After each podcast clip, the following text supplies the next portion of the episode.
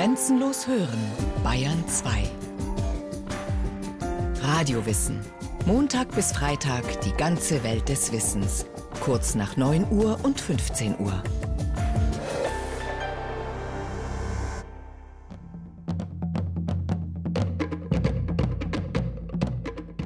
Ob seine melanesischen Diener Otto Ehlers wirklich aufgegessen haben, das lässt sich mit letzter Sicherheit nicht sagen. Unwahrscheinlich ist es aber nicht. Im tiefen Dschungel Neuguineas gibt es keine großen Tiere, die man jagen könnte und überhaupt kaum Nahrungsquellen. Wem hier die Vorräte ausgehen, den könnte so ein wohlgenährter Deutscher schon in Versuchung bringen. Vielleicht haben sie ihn aber auch einfach nur erschossen, weil sie genug von seinen abstrusen Plänen hatten. Einmal die größte Insel der Südsee von Norden nach Süden durchqueren, zu Fuß, durch den unerforschten dichten Dschungel. Das wäre selbst heute eine Schnapsidee. Im Jahre 1895 ist es der reinste Selbstmord. Obendrein lässt sich Ehlers auch noch eine Kiste Gold und ein Stahlrohrbett durch den Urwald tragen. Ein zivilisierter Forschungsreisender schläft doch nicht in der Hängematte. Was er allerdings mit dem Gold vorhatte, keine Ahnung. Klar ist nur, Ehlers kommt nie auf der Südseite der Insel an. Von seinen 40 Dienern überleben nur 22. Und als der deutsche Landeshauptmann von Neuguinea, Kurt von Hagen, später die Mörder stellen will, wird auch er im Urwald erschossen. Spätestens jetzt reibt sich wohl so mancher in der Heimat verwundert die Augen. Was genau wollten wir noch mal auf diesen gottverlassenen Dschungelinseln? Ja, genau. Was eigentlich? Das deutsche Kolonialreich in der Südsee wirkt erstmal wie eine Randnotiz der Geschichte, ein Kuriosum. Reichsdampfer am Korallenriff, Kuckucksuhr an der Kokospalme. Vielen Deutschen ist bis heute völlig unbekannt, dass das Deutsche Reich Kolonien im Südpazifik hatte. Also ein paar ganz kleine Kolonien. Die Inseln der Südsee sind der letzte weiße Fleck auf den Landkarten der Europäer. Erst im 18. Jahrhundert entdecken Handelsschiffe und Weltreisende die weitläufigen Inselreiche im Südpazifik. Von den Hawaii-Inseln im Norden über die winzigen Atolle Mikronesiens bis hin zu den polynesischen Inselgruppen Tahiti und Samoa. Paradiesische Eilande und dazwischen tausende Meilen offene See. Bald stecken Engländer und Franzosen ihre Claims ab. Spanier, Holländer, Portugiesen, Amerikaner. Jeder will ein Stückchen vom Paradies abhaben. Und die Deutschen? Das ist eine durchaus interessante Geschichte. Was machten die Deutschen da in der Mitte des 19. Jahrhunderts? Professor Josef Hiri ist einer der wirklich seltenen Südsee-Kolonialexperten, die es in Deutschland gibt. Seit Jahrzehnten beschäftigt sich der Historiker von der Universität Bayreuth mit diesem Thema, diesem kolonialen Spezialfall, der so ganz anders verlief als die Kolonisierung Afrikas. Kolonialismus bedeutet normalerweise, dass eine christliche Mission zuerst kommt und dann übernimmt der koloniale Staat. Das haben wir häufig auch in der Südsee. Bei den Deutschen hat die Mission nie eine Rolle gespielt für die Kolonialisierung in der Südsee. Eine Mission kam erst nachdem das Kolonie war. Aber der Handel, der Handel, wenn man will, das Geld. Statt Soldaten oder Priester sind es nämlich deutsche Händler, die sich zuerst in die Südsee vorwagen. Und Walfänger. Zu diesem Zeitpunkt ist Waltran eine unersetzliche Ressource. Vor allem für die Kerzenherstellung. Elektrisches Licht gibt es ja noch nicht. Und die größten Walherden durchstreifen in dieser Zeit eben den Südpazifik. Immer wieder lassen sich deutsche Matrosen auf den paradiesisch wirkenden Eilanden nieder. Diese sogenannten Beachcomber gründen Familien mit einheimischen Frauen und gehen ganz in der Kultur der Einheimischen auf. Und dann kam von Südamerika Mitte des 19. Jahrhunderts ein deutscher Geschäftsmann, der in Valparaiso Geschäfte machte für ein deutsches Handelshaus und kam nach Samoa und fand vor Ort auf fast jeder Insel einen Deutschen und das waren so die geborenen Agenten für seine Handelstätigkeit, denn über diese gemeinsame Zugehörigkeit, es gab ja noch keinen deutschen Nationalstaat, aber über die gemeinsame Sprache, die gemeinsame Kultur lag es nahe, die mit Geschäften zu beauftragen. Das Wirtschaftsunternehmen wuchs und das fiel dann zufällig äh, mit der Zeit in die Reichsgründung durch Bismarck hinein. Dann kam die Idee, naja, da wo die Engländer noch nicht sind, da setzen wir uns ein, schützen eigentlich die Wirtschaftsinteressen. Im November 1884 hisst Otto Finsch, der sogenannte Forschungsagent des Neuguinea-Konsortiums, im fernen Nordosten Neuguineas die erste deutsche Flagge in der Südsee.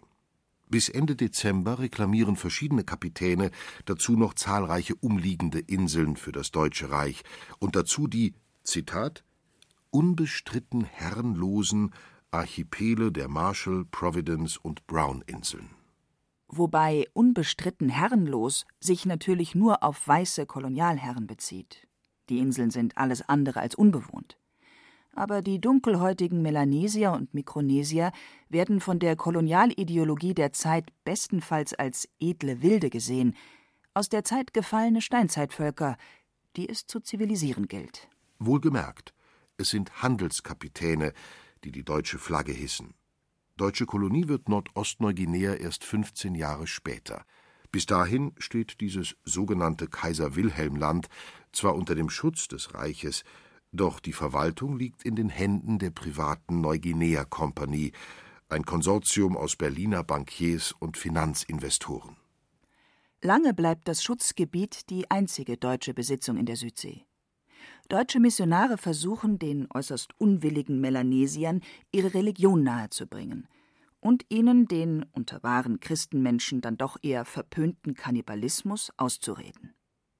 Deutsche Unternehmer gründen Kokosplantagen und deutsche Verwaltungsbeamte geben den melanesischen Inseln anständige deutsche Namen. Neupommern, Neubrandenburg, Bismarck-Archipel. Dann, Ende der 1890er Jahre, können die Deutschen ihr Kolonialreich noch einmal entscheidend erweitern. Von den schwächelnden Spaniern kauft man für 25 Millionen Peseten Palau sowie die Marianen- und Karolineninseln. Und schließlich fällt der Blick der Deutschen auf ein mögliches Juwel in der kolonialen Perlenkette, das polynesische Samoa. Ein Archipel aus wunderschönen Inseln, ein zweites Hawaii sozusagen. Offiziell noch keine Kolonie, wirtschaftlich gesehen aufgeteilt zwischen deutschen, englischen und amerikanischen Interessen.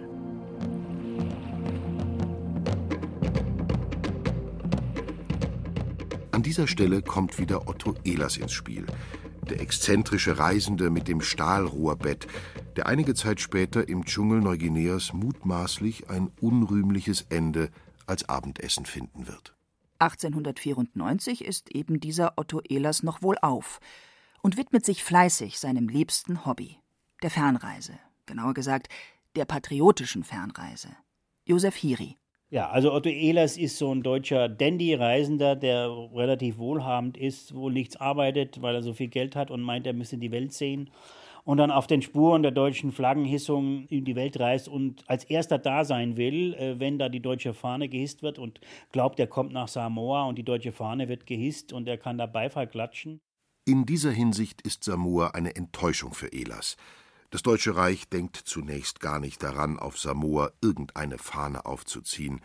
Zu fragil scheint das Mächtegleichgewicht mit Amerikanern und Engländern, zu unsicher der Nutzen eines solchen Unternehmens. Dass sich das keine fünf Jahre später ändert, ist dann allerdings wohl auch Elas zu verdanken. Genauer gesagt, dem Buch, das Elas nach seiner Rückkehr nach Deutschland schreibt. Samoa, Perle der Südsee. Im Westen tauchte die matt leuchtende Scheibe des Vollmonds in die Wogen, während im Osten ein rosiger Schein das Nahen der Sonne verkündete. Und in diesem zauberhaften Zwielicht aus opalfarbig schillernder Flut sich erhebend, lag vor mir, vom Fuße zum Gipfel in dem üppigen Tropengrün prangend, die Insel Upolu.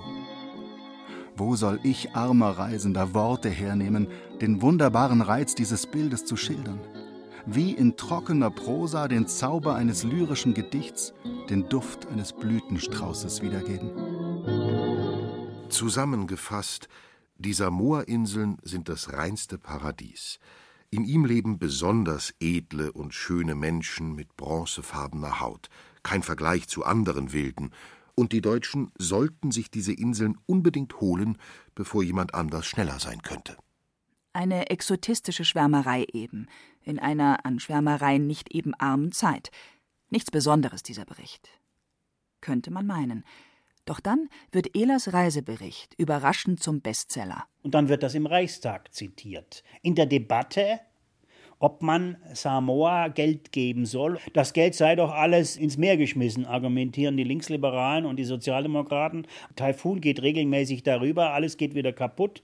Und dann zitiert damals der Gouverneur Deutsch-Neuguineas das Buch, ja, und das müssen Sie doch kennen, wie toll. Und wir haben solche prächtige Menschen da. Und es ist die verdammte Pflicht und Schuldigkeit der Deutschen, diese prächtigen Menschen zu schützen vor den bösen Franzosen, den bösen Engländern, den bösen Amerikanern. Und keiner kann so gut machen wie wir.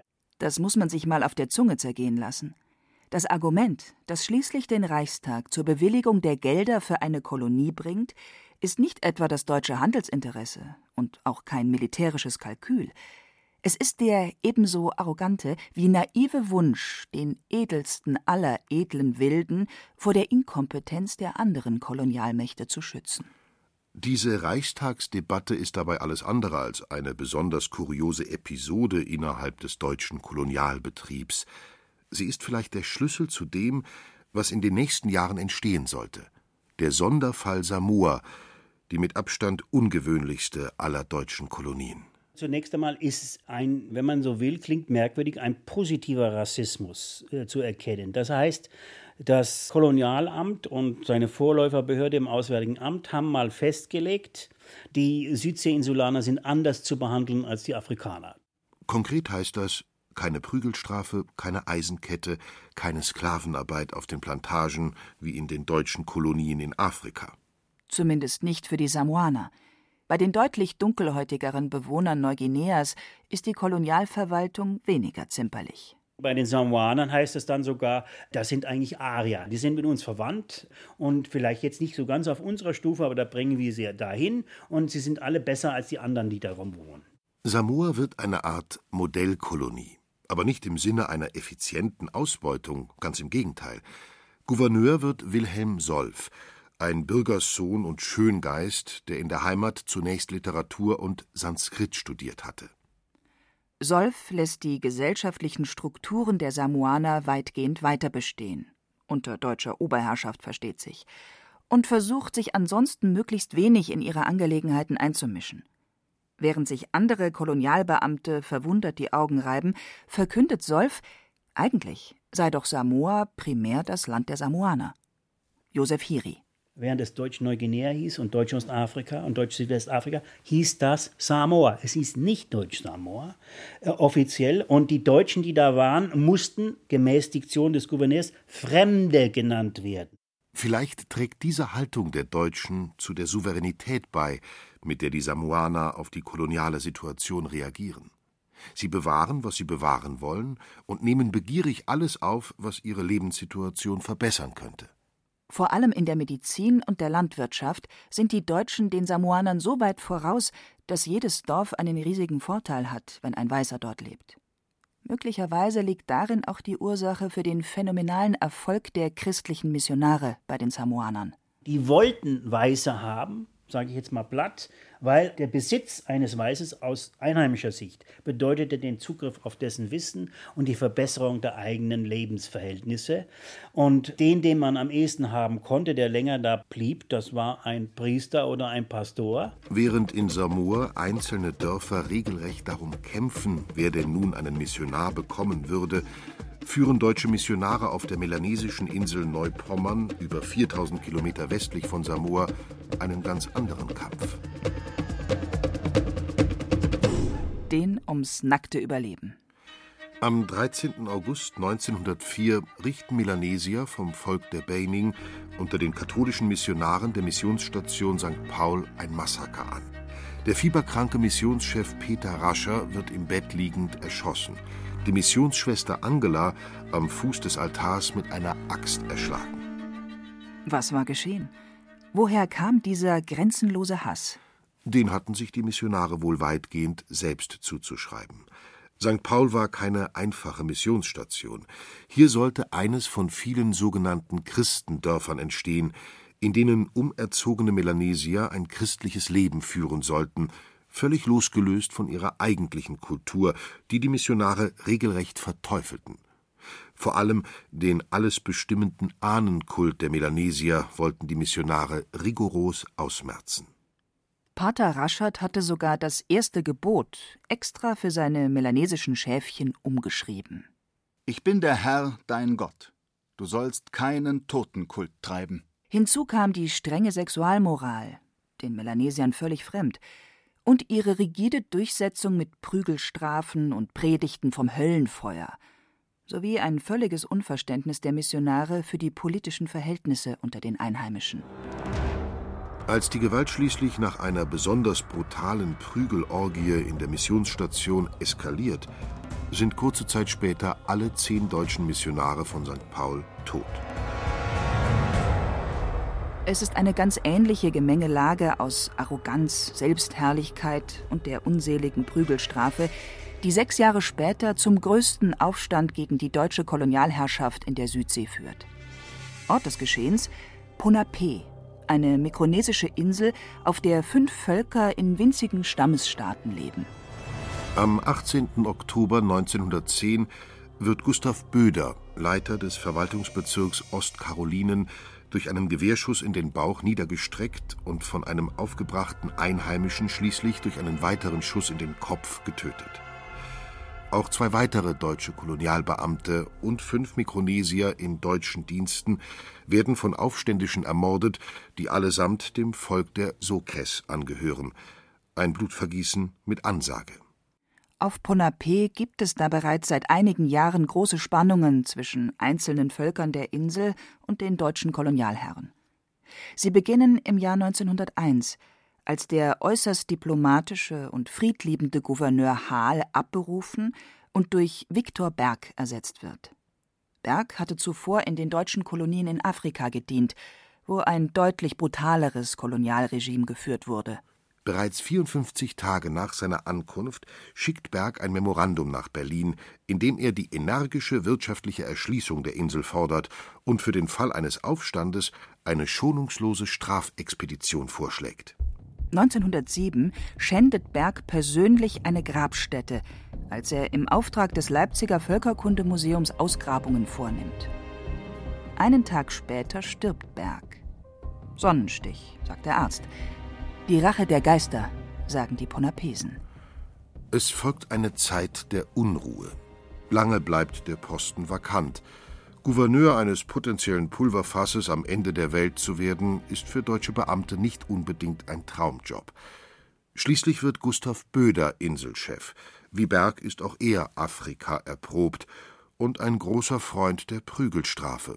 Josef Hiri der hat gemeint, er müsse hier afrikanische Methoden einführen. Daraufhin hat eine Ethnie, oder wie wir Deutsch sagen, Stamm, revoltiert und es gab einen Aufstand. Der hat allerdings nur diese eine Ethnie betroffen und es ist ohnehin schon eine kleine Insel mit sehr vielen anderen Ethnien, die haben sich nicht dem angeschlossen. Die völlig überrumpelten Deutschen verschanzen sich nach dem Beginn des Aufstandes in ihrer Hauptstadt Kolonia und fordern Hilfe aus der Heimat an, die nach langen Wochen des zermürbenden Wartens tatsächlich auch kommt. Das Kaiserreich hat relativ brutal reagiert, Schiffe hingeschickt und dann die Aufständischen exekutiert, äh, die Ethnie äh, weggebracht von der Insel, auf eine andere Insel exiliert, wenn man so will.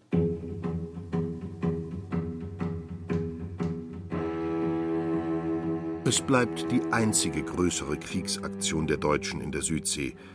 Das allerdings liegt vielleicht auch daran, dass die Zeit des deutschen Kolonialreiches vier Jahre später schon wieder vorüber ist. Als 1914 der Erste Weltkrieg ausbricht, sind die Deutschen in der Südsee völlig chancenlos. Und das Reich denkt gar nicht daran, die dann doch ziemlich unbedeutenden Kolonien zu unterstützen. Kämpfe gibt es nur ganz kurz auf Neuguinea, das aber innerhalb kürzester Zeit von australischen Truppen eingenommen wird. Auf Samoa ergeben sich die Deutschen kampflos einer neuseeländischen Flotte. Die Neuseeländer, als sogenanntes britisches Dominion selbst noch eine halbe Kolonie, übernehmen die Kolonialverwaltung. Dabei stellen sie sich so ungeschickt und arrogant an, dass sie innerhalb von kürzester Zeit die Ablehnung der einheimischen Samoaner provozieren.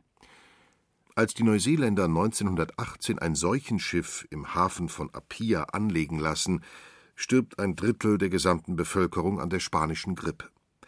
Spätestens jetzt setzt auf Samoa eine Verklärung der deutschen Herrschaft ein. Im Gegensatz zur neuseeländischen Verwaltung sei das die gute alte Zeit. Als ich da hinkam, lebten ja noch Leute, ich habe ja viele befragt aus der deutschen Kolonialzeit und dann hört man dann Stereotype, die positiv sind über Deutsche. Ja, die haben die besten Ärzte und so weiter und so weiter. Das ist relativ stark verankert, aber im Kontrast zur Erfahrung mit den Neuseeländern.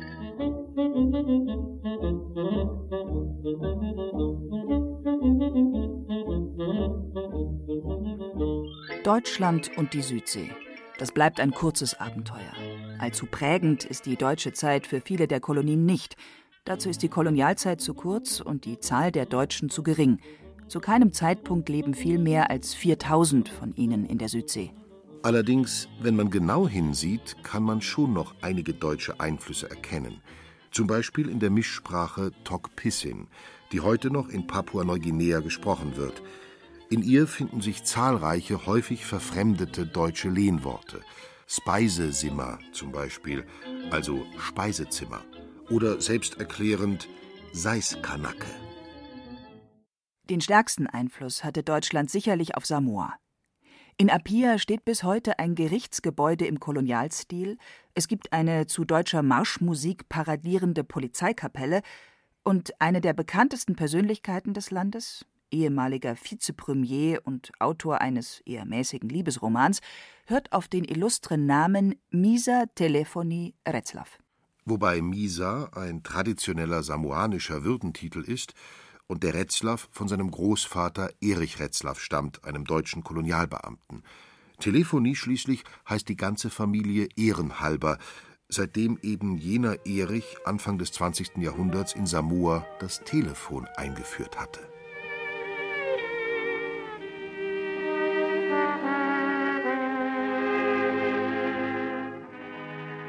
Und was wurde eigentlich aus Wilhelm Solf, dem deutschen Gouverneur Samoas?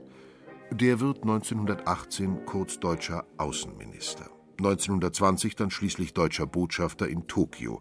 Dort erreicht ihn 1923 ein Brief aus Samoa, ob es nicht irgendwie möglich wäre, dass er zurückkäme und wieder Gouverneur in Apia werde. Noch heute hat Solf in Samoa einen ausgezeichneten Ruf. Gustav Böder dagegen, der prügelnde Inselchef Ponapes, hat da wohl andere Spuren in der Erinnerung hinterlassen. 1983 stürzen Unbekannte seinen Grabstein um und schänden seine letzte Ruhestätte.